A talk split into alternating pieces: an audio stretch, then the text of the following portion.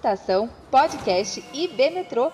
Aproveitem a mensagem. Que bom a gente poder estar aqui nesse primeiro domingo de janeiro de 2021, começando a refletir no nosso ano, gastando esse tempo, na verdade, investindo esse tempo, para pensar o nosso ano, como nós podemos viver esses próximos 12 meses e além, de forma sábia, de forma a agradar a Deus, entregando a Deus realmente os nossos dias e buscando ser mais parecido com Ele. Nesses cinco domingos de janeiro, nós vamos refletir na palavra de Deus, na carta de, do apóstolo João, na primeira carta do apóstolo João, a epístola conhecida como 1 João, que tem cinco capítulos. Então, cada domingo nós vamos trabalhar um capítulo dessa carta, dessa epístola, na série Somos Amor, Sabedoria e Discernimento para Dias Difíceis. Certamente, dia que, os dias que nós vivemos são dias difíceis, são dias complicados. E agora, nessa virada de ano, nesse início do novo ano, a gente sempre, às vezes, ouve falar né, das resoluções de ano novo, e parece que algumas pessoas ah, têm solução mágica para resolver nossos problemas. Eu tenho muito problema com o mundo que a gente vive, porque você olha as redes sociais, alguns setores, aí alguns segmentos, parece que o pessoal tem uma solução mágica para tudo. Né? É, é uma solução mágica para perder peso, é uma solução mágica para você começar a vender bastante nas redes sociais, é uma solução mágica para você agora ser feliz. E a, o mundo real, no mundo real, não existe solução mágica. Nós temos insistentemente falado, porque isso é o nosso papel, esse é o nosso papel, eu estou aqui para isso, para lembrar você que a única solução para o mundo quebrado, a única redenção verdadeira para o mundo é o Evangelho de Jesus Cristo. E a grande pergunta é como que nós podemos alinhar o nosso coração com o Evangelho nesse ano de 2021 que se inicia. E aí eu diria para você que o primeiro passo é encarar quem nós somos, a nossa real situação. Todo processo de mudança envolve primeiro aceitar que você precisa de mudança. Aceitar que as coisas não estão boas. Eu sempre falo isso e me lembro, né? É, a Andressa brigou comigo tantos anos para perder peso, perder peso, perder peso. É importante, precisa. Eu negando, eu falando. Eu falo, não estou tão gordo assim. Ah, não está tão complicado assim. Ah, tá tudo bem. Mas você está roncando. Não, tá tudo tranquilo. Até o dia que eu ouvi do médico um diagnóstico. Olha, a sua situação está assim, assim, assado e é muito preocupante e você precisa perder peso. Então, nós precisamos aceitar inicialmente, se nós queremos mudar, nesse primeiro domingo, nesse 3 de janeiro de 2021, eu quero te ajudar, através da palavra de Deus, a fazer um diagnóstico real da sua vida. Aceitar as áreas que você precisa entregar para Deus e pedir ajuda e buscar uma nova situação. Por isso que eu dei o título dessa primeira mensagem da nossa série, Somos Amor.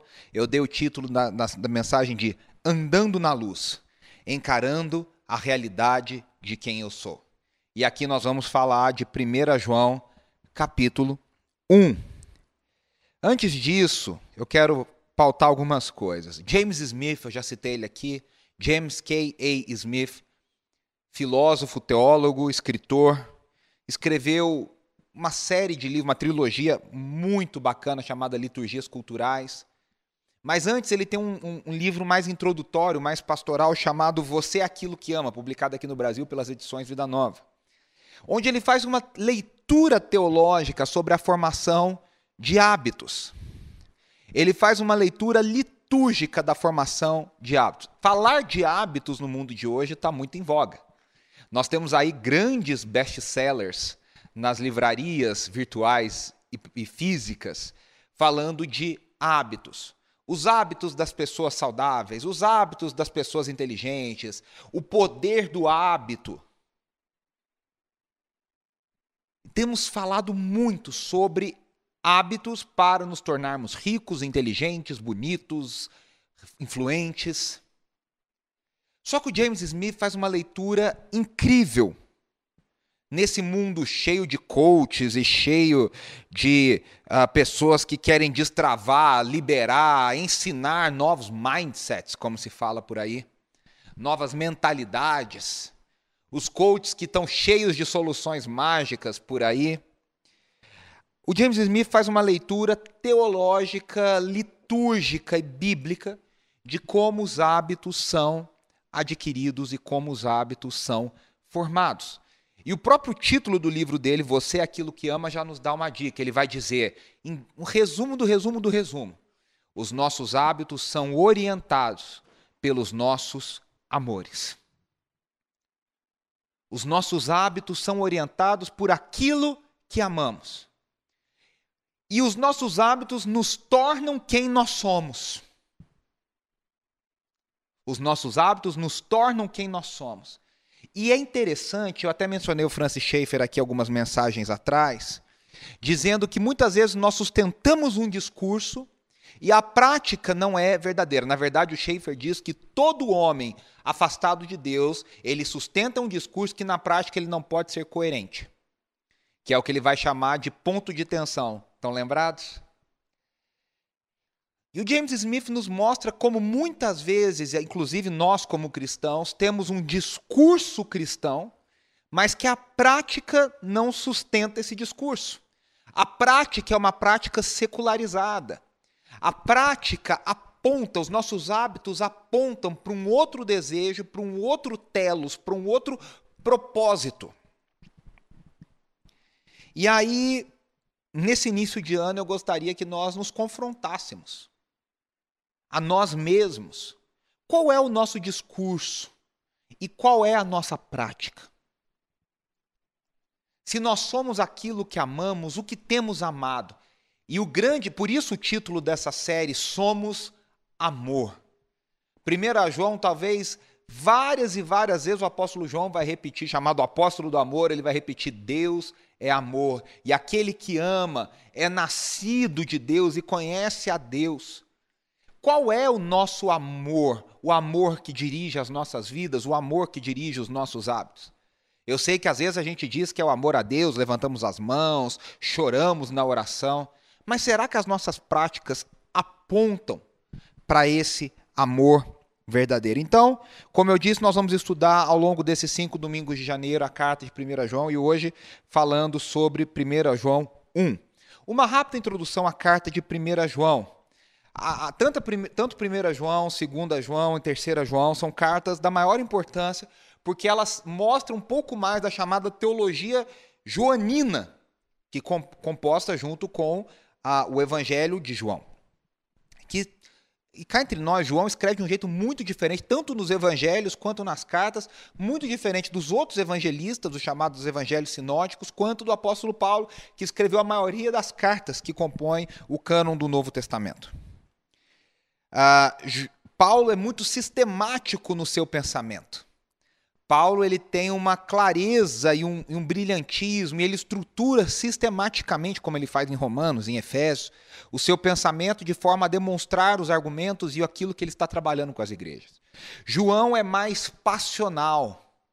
Ele, ele, ele tem algumas verdades que ele quer enfatizar, e o, o argumento dele é mais circular. Ele vai e volta e ele retoma aquelas verdades, vez após vez, às vezes mudando uma coisa ou outra, mas ele vai repetindo, enfatizando as grandes verdades que ele quer abordar.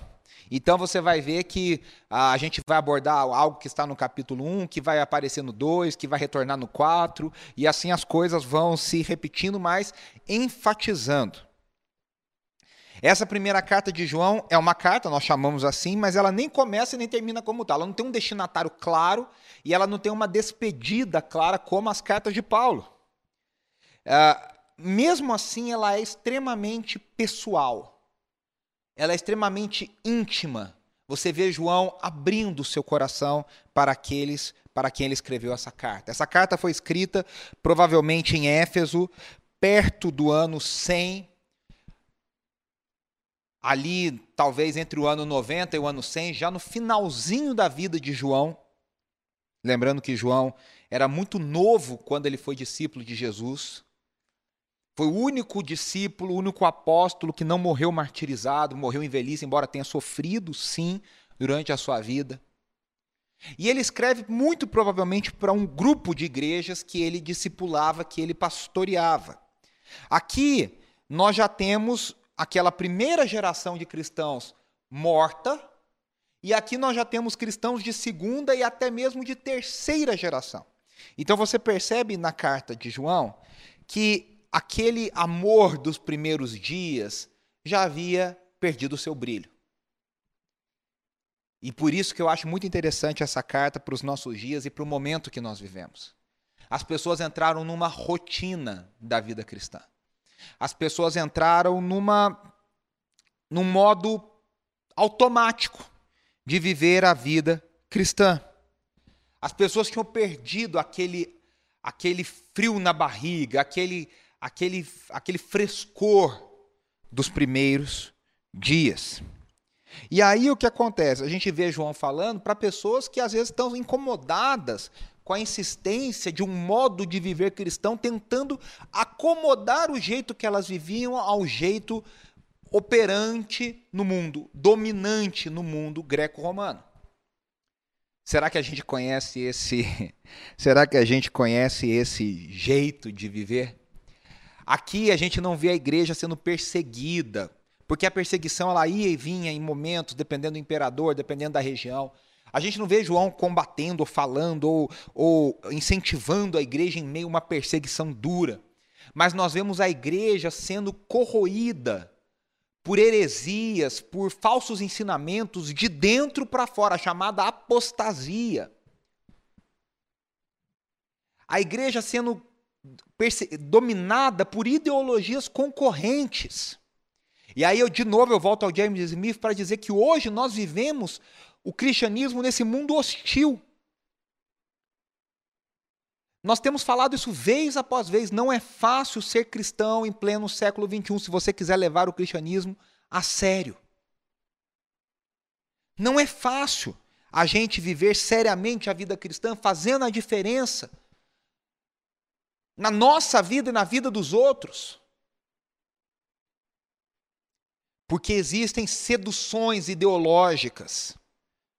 A sedução dos nossos dias é viver um cristianismo nominal, é o famoso não praticante. A gente tinha a categoria do católico não praticante e hoje nós temos o cristão evangélico não praticante.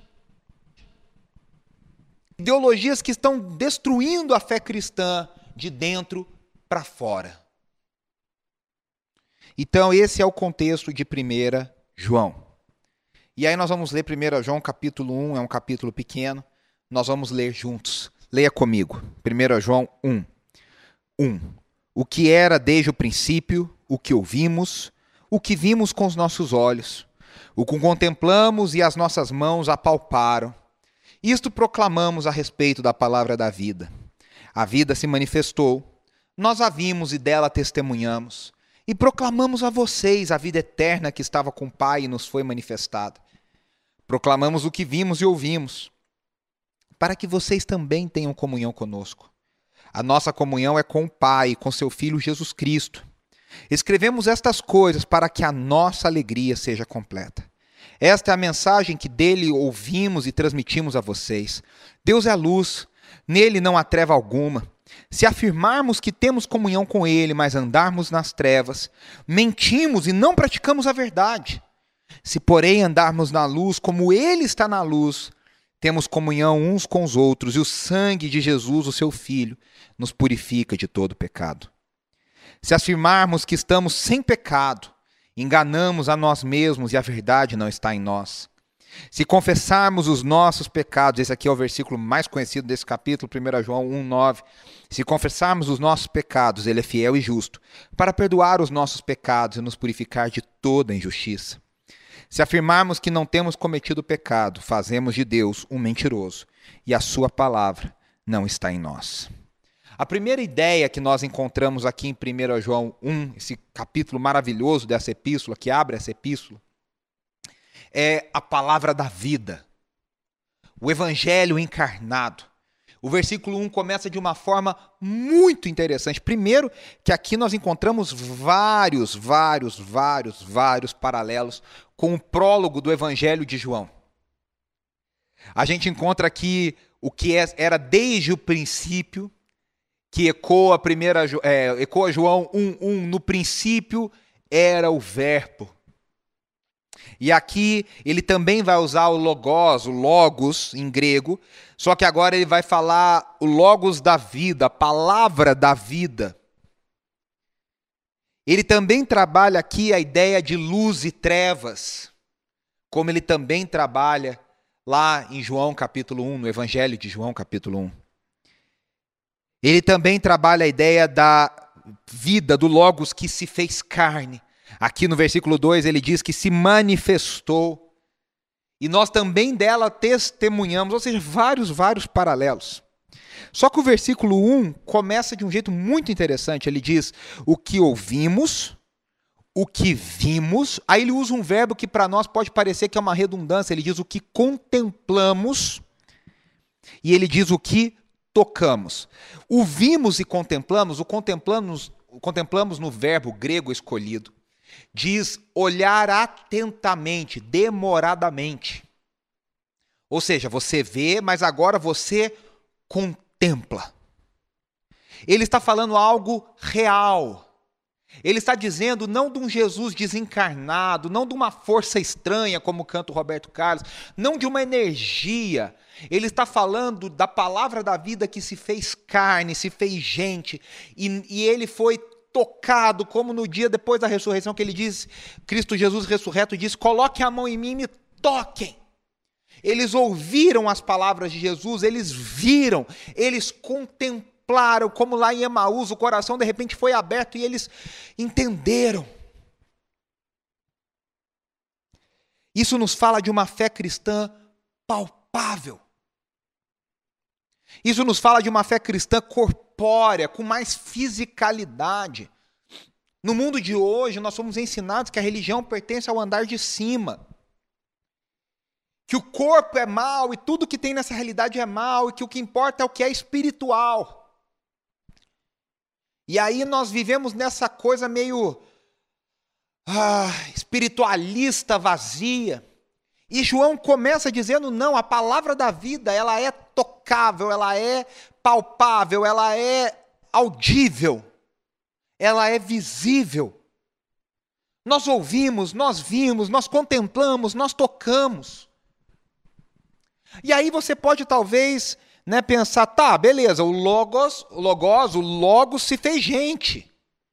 Essa entrada real de Jesus foi, essa entrada no mundo de Jesus foi real. Aqui se combate, o apóstolo combate uma heresia que depois recebeu o nome de docetismo. Os docéticos diziam que Cristo Jesus era espírito e só parecia homem. Na verdade, ele era como se fosse um fantasma. Por quê? Porque para eles a divindade de Cristo precisava ser enfatizada. E se Cristo Jesus tivesse um corpo, um corpo dizia que isso era menor, inferior. Então, Cristo Jesus, sendo Deus, não podia ter um corpo. E João está dizendo: não, não. A palavra da vida que estava com Deus desde o início, no princípio, como ele diz lá no prólogo do Evangelho também, ele se fez carne ele foi ouvido, ele foi tocado, ele foi contemplado. Ele tomou sobre si a verdadeira condição humana. Ele não fez um papel, ele não atuou como homem, ele se fez homem. E aí talvez você pergunte: tá, mas Cristo Jesus já ressuscitou e agora está sentado à destra de Deus. Mesmo eu crendo em tudo isso, agora ele não está mais aqui. Se nós estamos falando da segunda, terceira geração, e depois de dois mil anos, como nós ficamos? Como que eu vou viver? Como é que eu vou tocar? Como é que eu vou ouvir num cara que não está aqui há dois mil anos? E aí João responde para essa segunda geração e terceira geração e responde para nós. Ele diz aqui nesses primeiros três versículos que a gente toca Jesus, a gente ouve Jesus, a gente contempla Jesus através do seu corpo, através da sua igreja. Por isso que ele diz a comunhão uns com os outros. A igreja não é uma invenção para arrancar dinheiro das pessoas. A igreja é uma criação divina. E ela é a representante. A igreja é o corpo de Cristo na terra, enquanto Cristo está sentado nos céus. A igreja foi colocada na terra como uma testemunha viva de Cristo Jesus. E nós tocamos, e nós ouvimos, e nós contemplamos Cristo Jesus quando nós temos uma vivência dentro da igreja de Jesus Cristo. É dentro da comunhão dos santos, no mistério. Não fui eu que disse isso, querido, é, é o próprio Deus que ensina isso. Não tem jeito. E aí eu já vou te dar uma chapuletada para começar o ano de 2021. Não queira viver seu 2021 desconectado.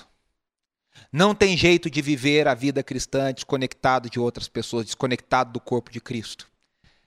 Não tem como ser cristão desigrejado. Porque a vida cristã é vivida. Nós tocamos, vemos, apalpamos, ouvimos a Cristo quando nós temos comunhão uns com os outros como igreja de Jesus Cristo. A vida cristã não é ganhar conhecimento sobre Deus. A vida cristã é amor. Por isso que nós falamos somos amor. E nós vamos falar bastante sobre amor, mas eu vou repetir aqui a ideia do James Smith.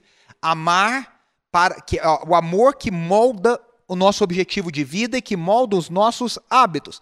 Se nós amamos a Deus, nós moldamos a nossa vida de acordo com os propósitos de Deus. E é esse amor real, palpável, físico, veja, que captura a nossa imaginação.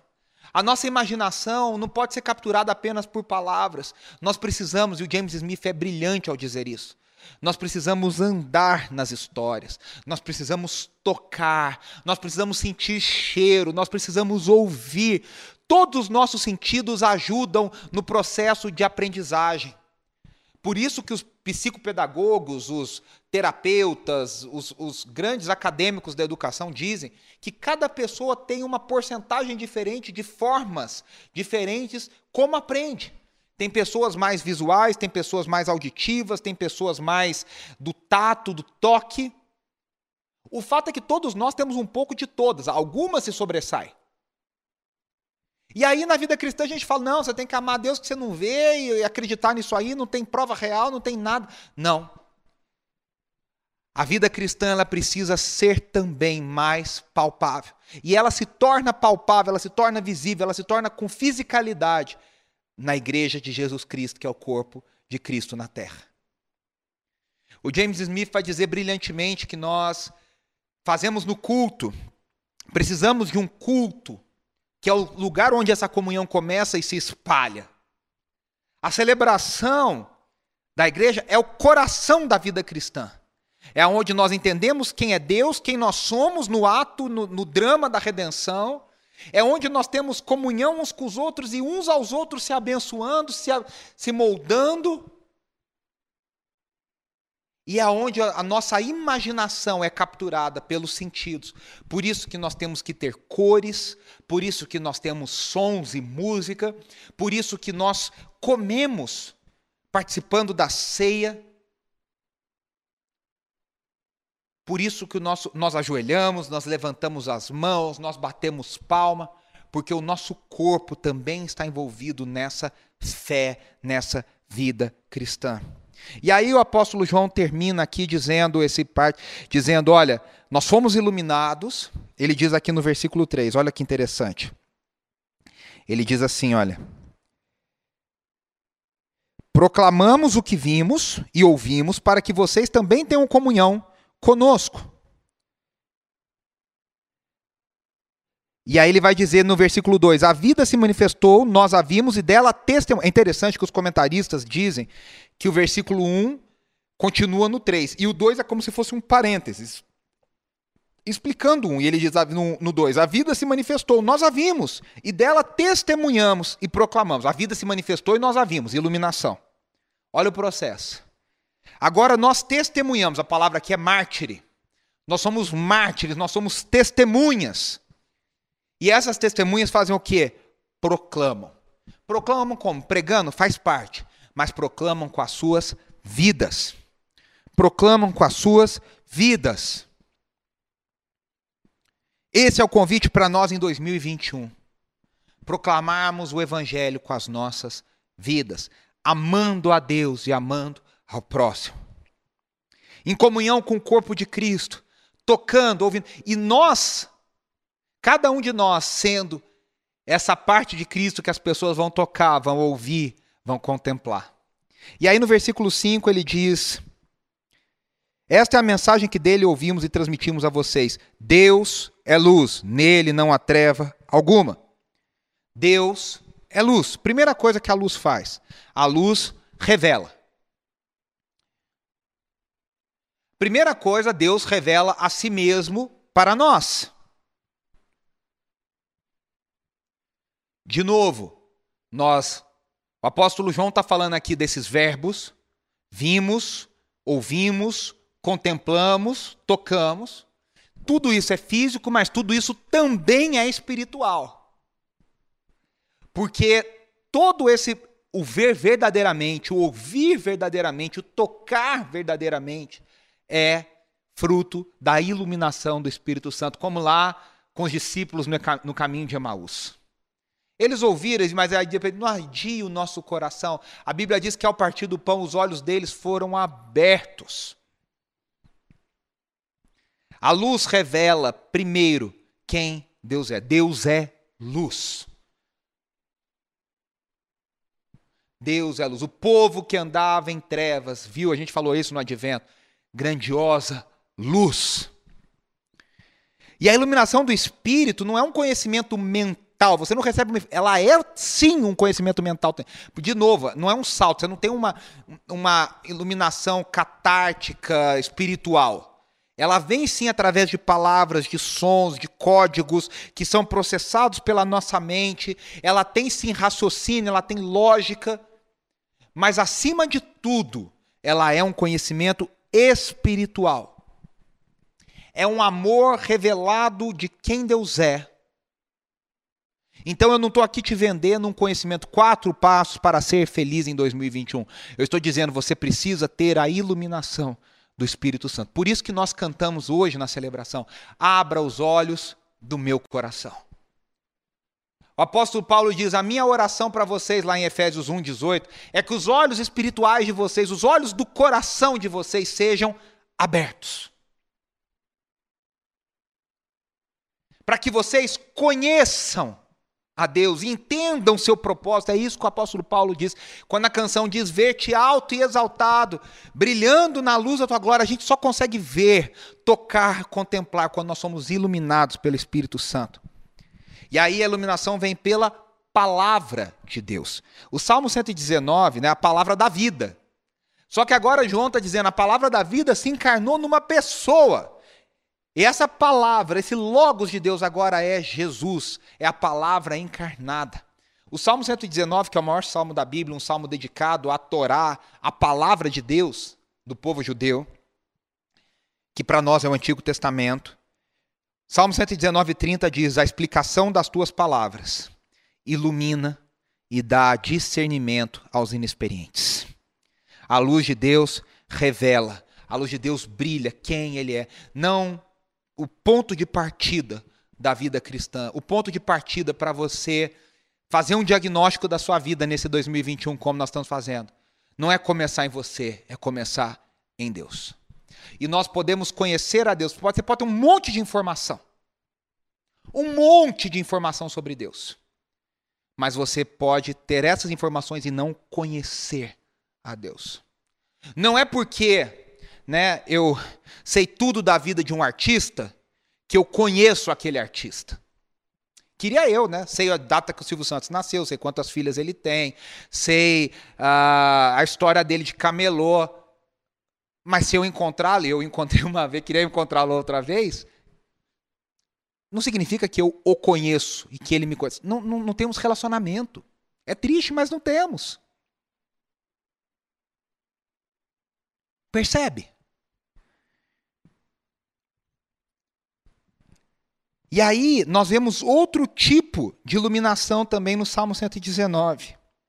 O Salmo 119, 8 diz: Abre os meus olhos, e nós cantamos isso aqui, para que eu veja as maravilhas da tua lei. Esses dias houve um grande rebuliço com a entrevista do humorista, que eu particularmente acho o maior humorista do Brasil, junto com Marcela Diné, que é o Fábio Porchat. O Fábio Porchat deu uma entrevista no Roda Viva, programa da TV Cultura, apresentado pela jornalista Vera Magalhães. E ele falou que ele, quanto mais ele lê a Bíblia, mais ateu ele se torna. E eu não vou entrar em detalhes nisso aqui, dessa declaração do Porchat, por uma série de questões. Mas ele fala de uma verdade. Sem a iluminação do Espírito Santo, nós não vemos que a lei do Senhor, a palavra de Deus, é uma maravilha. A gente acha uma loucura. Na verdade, ele está falando de um processo de uma pessoa que lê, olha para a Bíblia sem a iluminação do Espírito Santo. Olha, isso aqui é uma doideira. Quanto mais eu leio, mais ateu eu fico. E ele tem razão. Por quê? Porque ele ainda, e nós oramos para que ele tenha um dia, ele ainda não teve a iluminação do Espírito Santo na sua vida.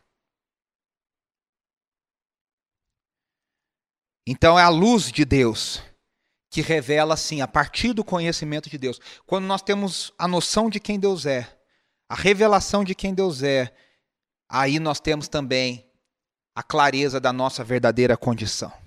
O que antes estava escondido pelas trevas, agora nós podemos ver. O que antes estava escondido no escuro, que você não via direito, ah, meu amigo, agora a luz brilhou. E quando essa luz brilhou, você vê todos os detalhes, você vê cada pedacinho. É que nem Isaías, que estava lá no bem bom, e ah, orando, servindo a Deus e tal, e ai disso, e ai daquilo, e ai daquilo. De repente ele se viu diante da luz verdadeira, diante de Deus.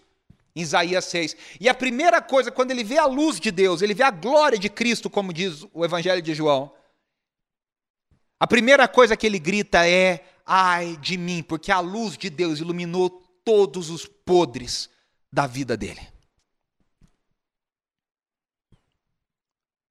Para nós termos a verdadeira noção de quem nós somos, nós temos que receber a revelação de quem Deus é. E essa revelação vai iluminar o nosso coração. Ainda sobre o caso do Porchat, eu gostei muito de um comentário que eu vi do reverendo Augustus Nicodemos. Ele disse: O Fábio Porchat falou sobre ler a Bíblia. Eu quero ver o que ele vai fazer quando a Bíblia o ler. É isso que acontece quando a palavra de Deus nos lê. Aí nós vemos a nossa real condição através da iluminação do Espírito Santo. A luz, ela nos guia.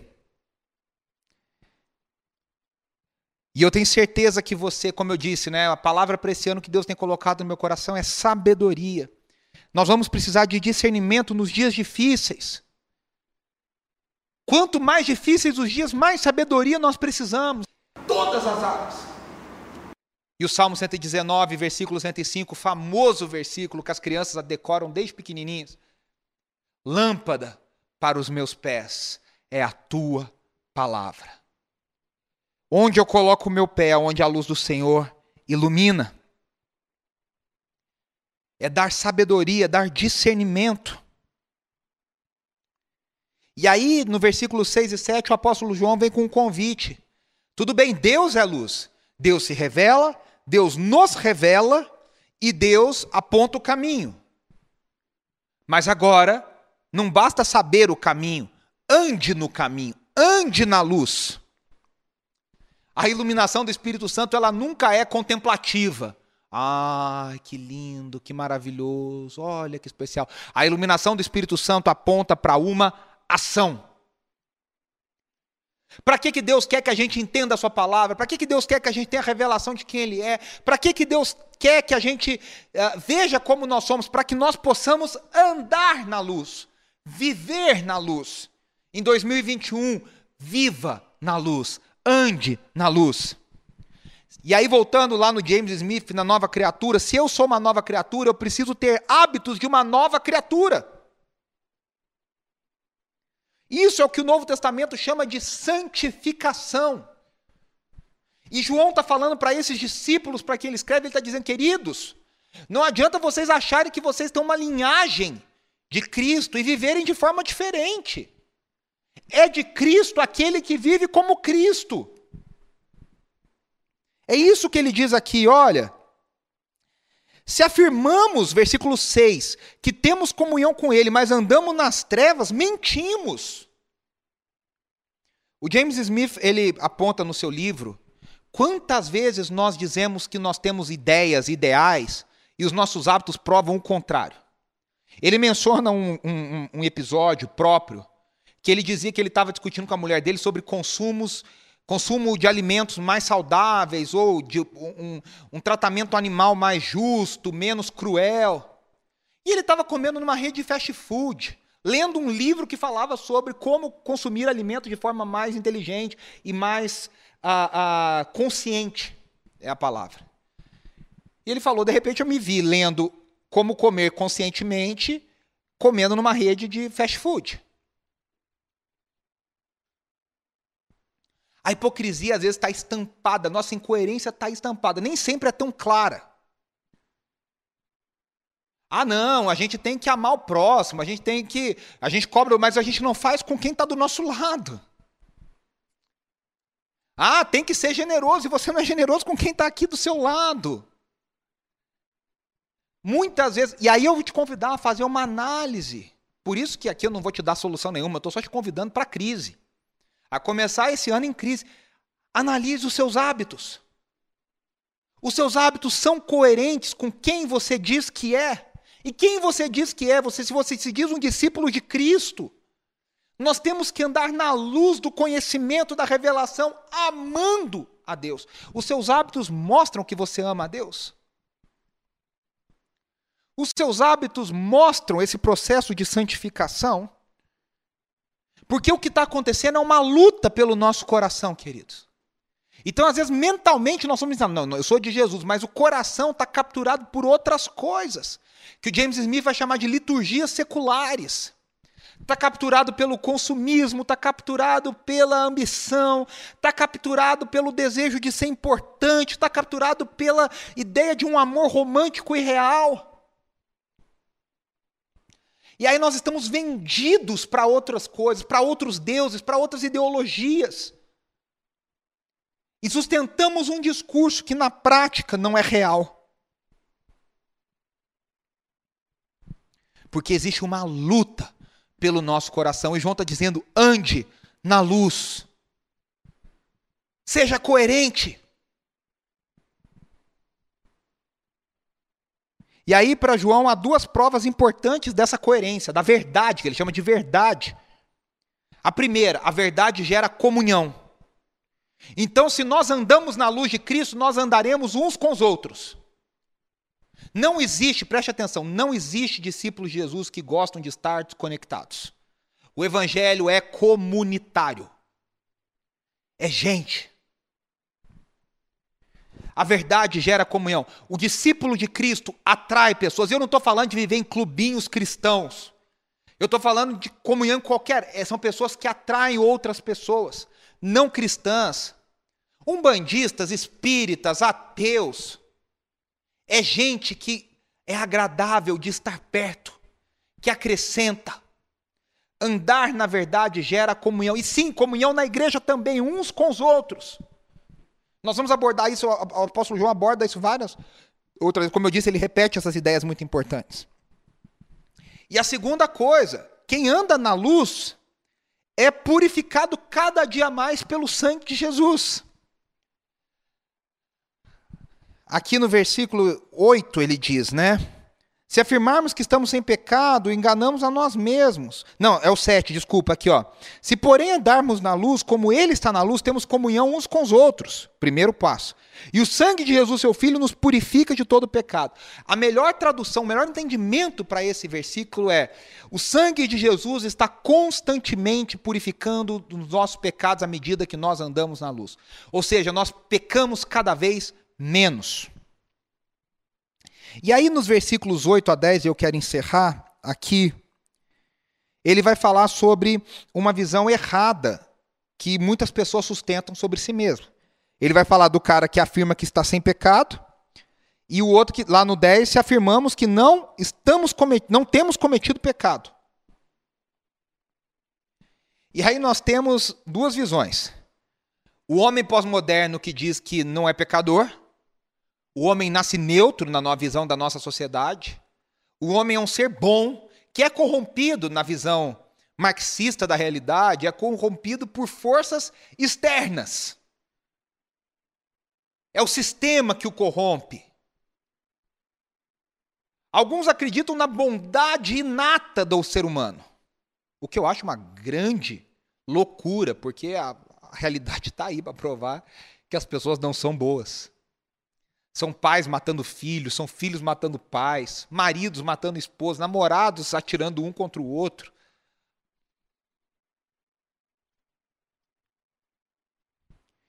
O homem pós-moderno tem esse mito de que ele é neutro, nasce neutro.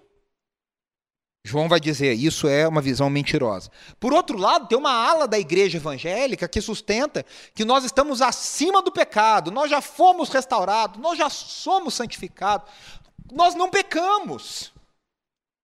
E aí, nem um extremo nem outro, nem negar o pecado e nem se colocar acima do pecado. Qual é a visão bíblica correta? João diz: se nós conhecemos a luz e andamos na luz, isso não significa que nós não pecamos.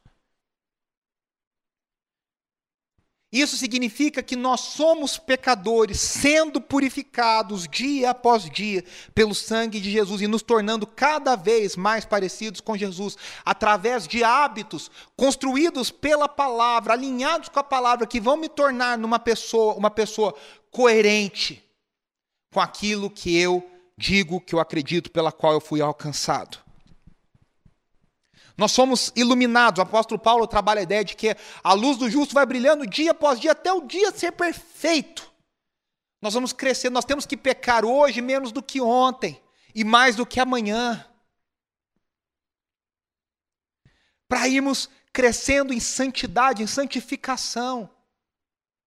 Mas ao mesmo tempo, queridos, quanto mais eu estou consciente da grandeza e da glória de Cristo, mais consciente eu me torno do meu pecado, ou seja, eu começo a ver coisas que antes não me incomodavam.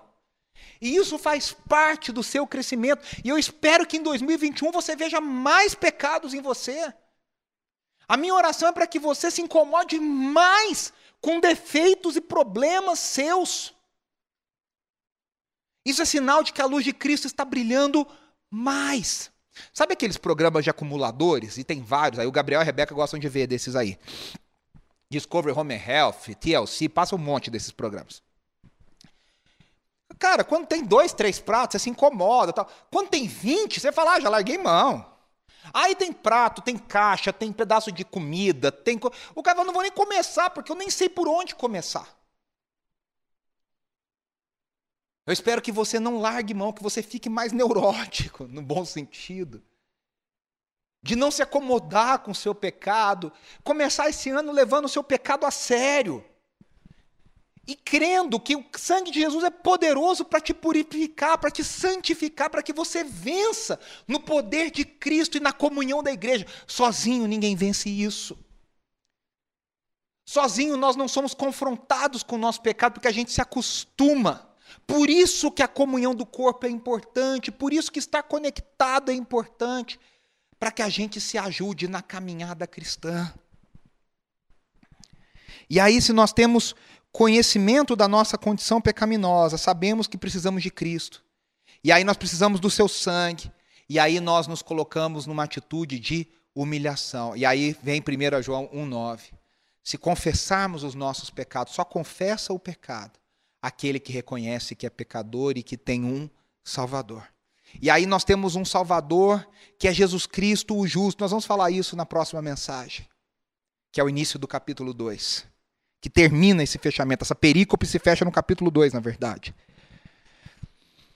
Nós nos colocamos nessa posição de humilhação.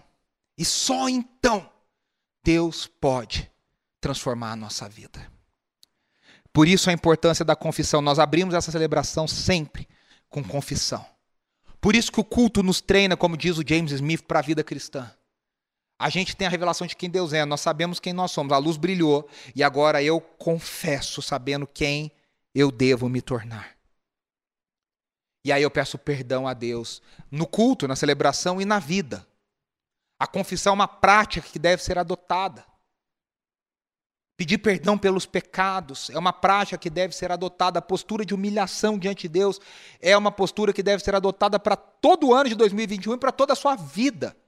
Humilhai-vos perante a poderosa mão de Deus, diz a palavra do Senhor. Esse é o nosso desejo. Somente assim nós teremos uma visão correta de nós mesmos. Somente assim nós seremos confrontados com quem nós somos. E o meu desejo nessa primeira celebração de 2021 é que você seja confrontado. Eu, eu oro para que o espírito de, de iluminação, de conhecimento de Deus, venha sobre a sua vida. E você tenha uma revelação sobrenatural, espiritual, da sua real condição, a partir do conhecimento de Deus na sua vida. E que a partir dessa revelação de quem você é, você ande na luz você ande pela palavra e você busque crescer em santidade, na verdade, em Cristo Jesus. Essa é a nossa oração. Esse é o nosso desejo.